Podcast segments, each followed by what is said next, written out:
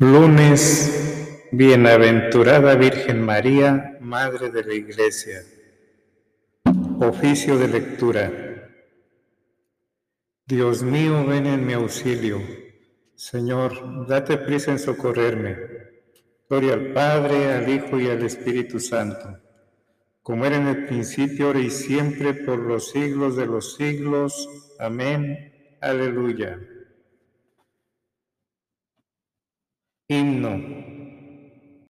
Oh Virgen Madre, feliz hija de tu Hijo, la más sublime y humilde entre todas las criaturas.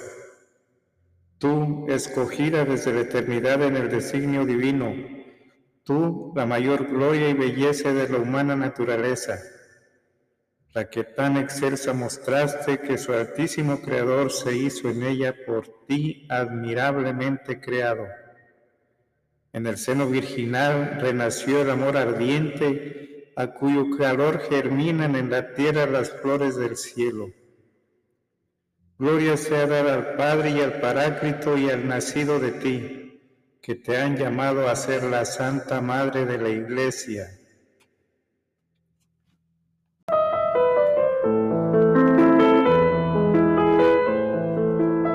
Salmodia, Antífona 1. Qué bueno es el Dios de Israel para los justos. Salmo 72. ¿Por qué sufre el justo? Dichoso el que no se escandalice de mí. Mateo 11, 6. Qué bueno es Dios para el justo, el Señor para los limpios de corazón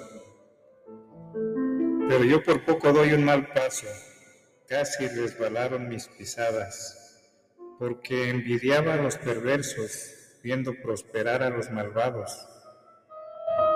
Para ellos no hay sinsabores, están sanos y orondos, no pasan las fatigas humanas ni sufren como los demás.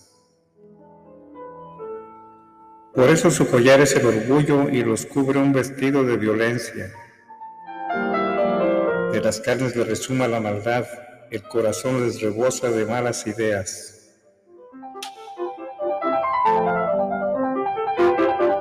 Insultan y hablan mal y desde lo alto amenazan con la presión. Su boca se atreve con el cielo y su lengua recorre la tierra.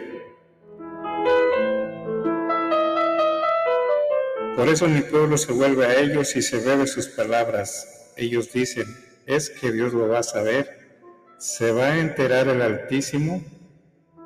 Así son los malvados.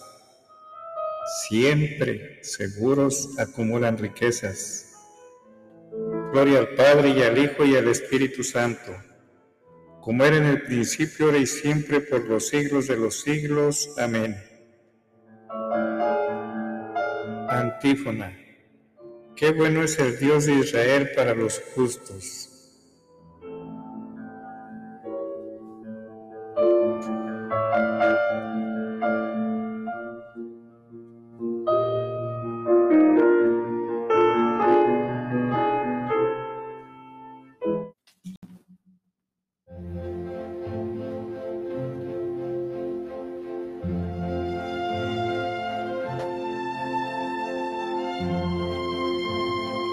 Antífona 2. Su risa se convertirá en llanto y su alegría en tristeza. Entonces, ¿para qué he limpiado yo mi corazón y he lavado en la inocencia mis manos? ¿Para qué aguanto yo todo el día y me corrijo cada mañana? Si yo me dijera, voy a hablar con ellos, renegaría del estirpe de tus hijos Meditaba yo para entenderlo, pero me resultaba muy difícil hasta que entré en el misterio de Dios y comprendí el destino de ellos. Es verdad, los pones en el resbaladero, los precipitas en la ruina. En un momento causan horror y acaban consumidos de espanto. Como un sueño al despertar, Señor, al despertar te desprecia sus sombras. Gloria al Padre, al Hijo y al Espíritu Santo, como era en el principio, ahora y siempre, por los siglos de los siglos. Amén. Antífona, su risa se convertirá en llanto y su alegría en tristeza.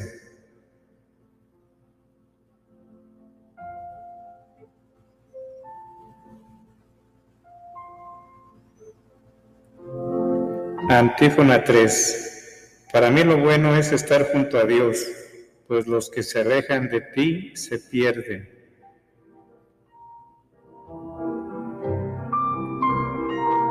Cuando mi corazón se agriaba y me punzaba mi interior, yo era un necio y un ignorante.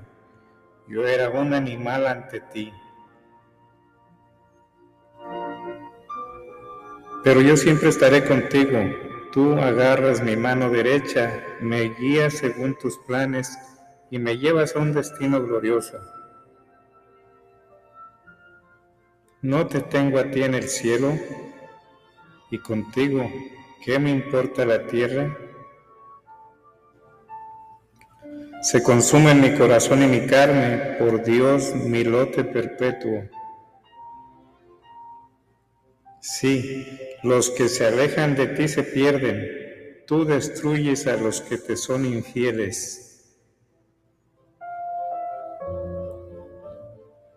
Para mí lo bueno es estar junto a Dios hacer del Señor mi refugio y contar todas tus acciones en las puertas de Sión. Gloria al Padre y al Hijo y al Espíritu Santo, como era en un principio, ahora y siempre, por los siglos de los siglos. Amén. Antífona. Para mí lo bueno es estar junto a Dios, pues los que se alejan de ti se pierden. Versículo. Dulce al paladar tu promesa, Señor, más que miel en la boca.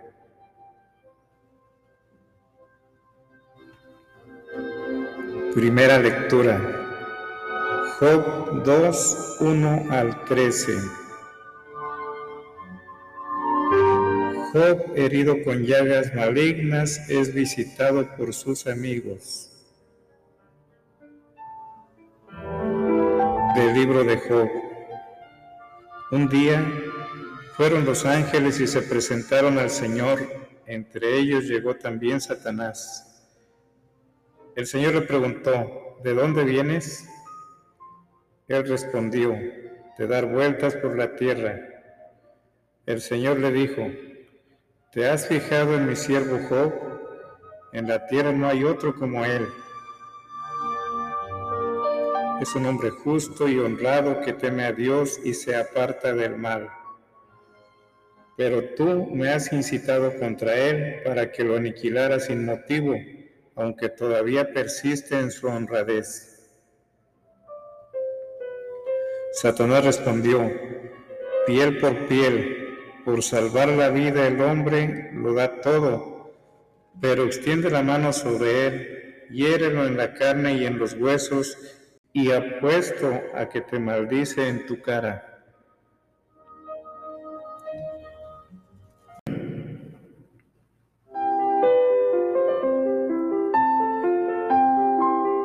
El Señor dijo, haz lo que quieras con él, pero respétale la vida. Y Satanás se marchó e hirió a Job con llagas malignas desde la planta del pie a la coronilla. Job cogió una tejuela para rasparse con ella. Sentado en tierra entre la basura, su mujer le dijo, ¿todavía persistes en tu honradez? Maldice a Dios y muérete. Él le contestó, hablas como una necia. Si aceptamos de Dios los bienes, ¿no vamos a aceptar los males? A pesar de todo, Job no pecó con sus labios. Tres amigos suyos, Elifaz de Temán, Bildad de y Sofar de Naamat, Al enterarse de las desgracias que había sufrido, salieron de su lugar y se reunieron para ir a compartir su pena y consolarlo. Cuando lo vieron a distancia no lo reconocían y rompieron a llorar. Se rasgaron el manto, echaron polvo sobre la cabeza y hacia el cielo y se quedaron con él sentados en el suelo. Siete días con sus noches, sin decirle una palabra, viendo lo atroz de su sufrimiento.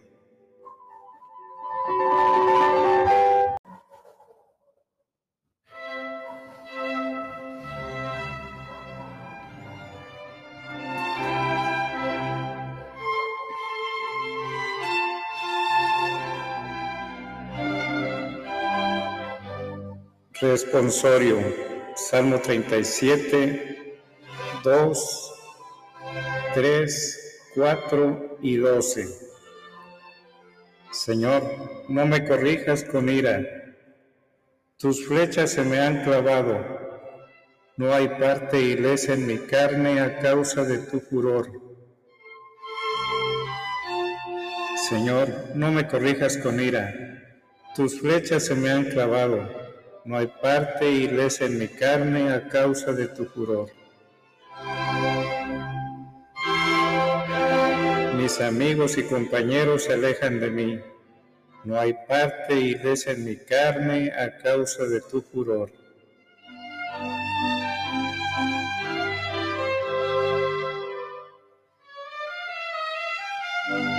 Segunda lectura. María, Madre de la Iglesia de la alocución del Papa San Pablo VI en la clausura de la tercera etapa del Concilio Vaticano II,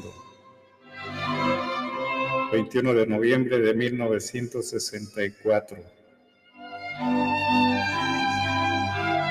Para gloria de la Virgen y consuelo nuestro, nos proclamamos a María Santísima, Madre de la Iglesia, es decir, Madre de todo el pueblo de Dios, tanto de los fieles como de los pastores que la llaman Madre amorosa. Y queremos que de ahora en adelante sea honrada e invocada por todo el pueblo cristiano con este gratísimo título.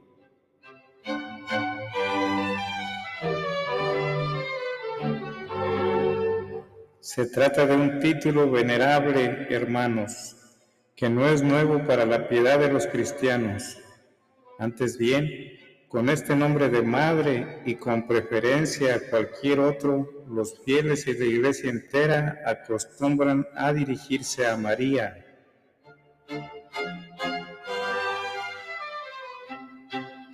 En verdad pertenece a la esencia genuina de la devoción a María encontrando su justificación en la dignidad misma de la Madre del Verbo encarnado.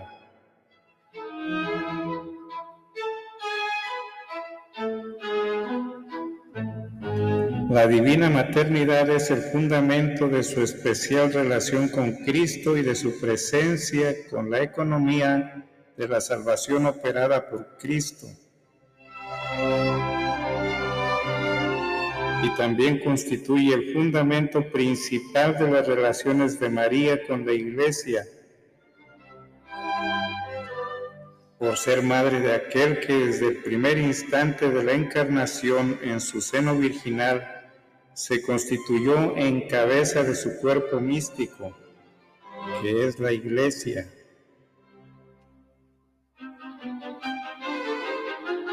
María, pues, como Madre de Cristo, es madre también de los fieles y de todos los pastores, es decir, de la iglesia.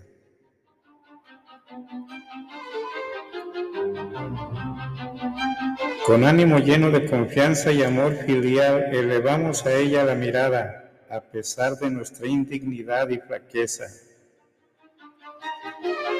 Ella, que nos dio con Cristo la fuente de la gracia, no dejará de socorrer a la iglesia que floreciendo ahora en la abundancia de los dones del Espíritu Santo, se empeña con nuevos ánimos en su misión de salvación.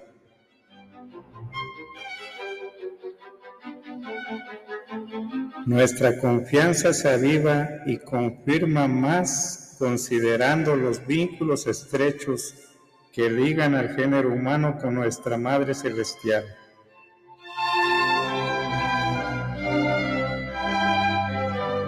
A pesar de la riqueza maravillosa en prerrogativas con que Dios la ha honrado para hacerla digna madre del Verbo encarnado, está muy próxima a nosotros hija de Adán como nosotros y por tanto hermana nuestra con los lazos de la naturaleza, es sin embargo una criatura preservada del pecado original en virtud de los méritos de Cristo y que a los privilegios obtenidos suma la virtud personal de una fe total y ejemplar, mereciendo el elogio evangélico bienaventurada porque has creído.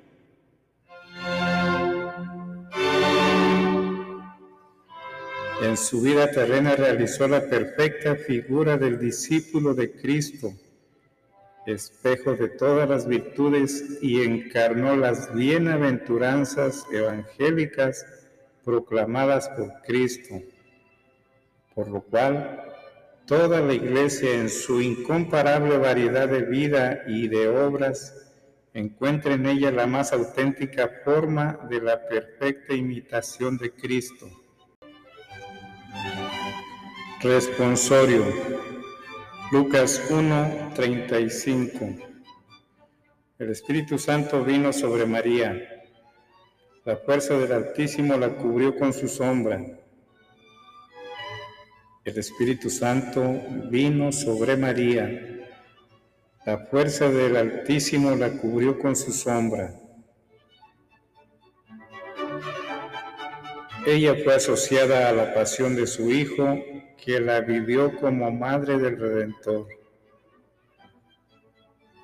La fuerza del Altísimo la cubrió con su sombra.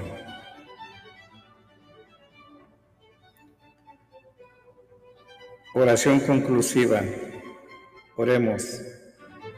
Oh Dios, Padre de misericordia, cuyo unigénito clavado en la cruz proclamó a la bienaventurada Virgen María, su Madre, como Madre también nuestra, concédenos por su cooperación amorosa que tu Iglesia, cada día más fecunda, se llene de gozo por la santidad de sus hijos y atraiga a su seno a todas las familias de los pueblos.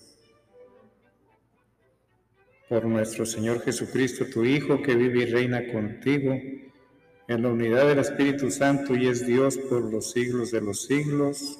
Amén. Conclusión. Bendigamos al Señor. Demos gracias a Dios.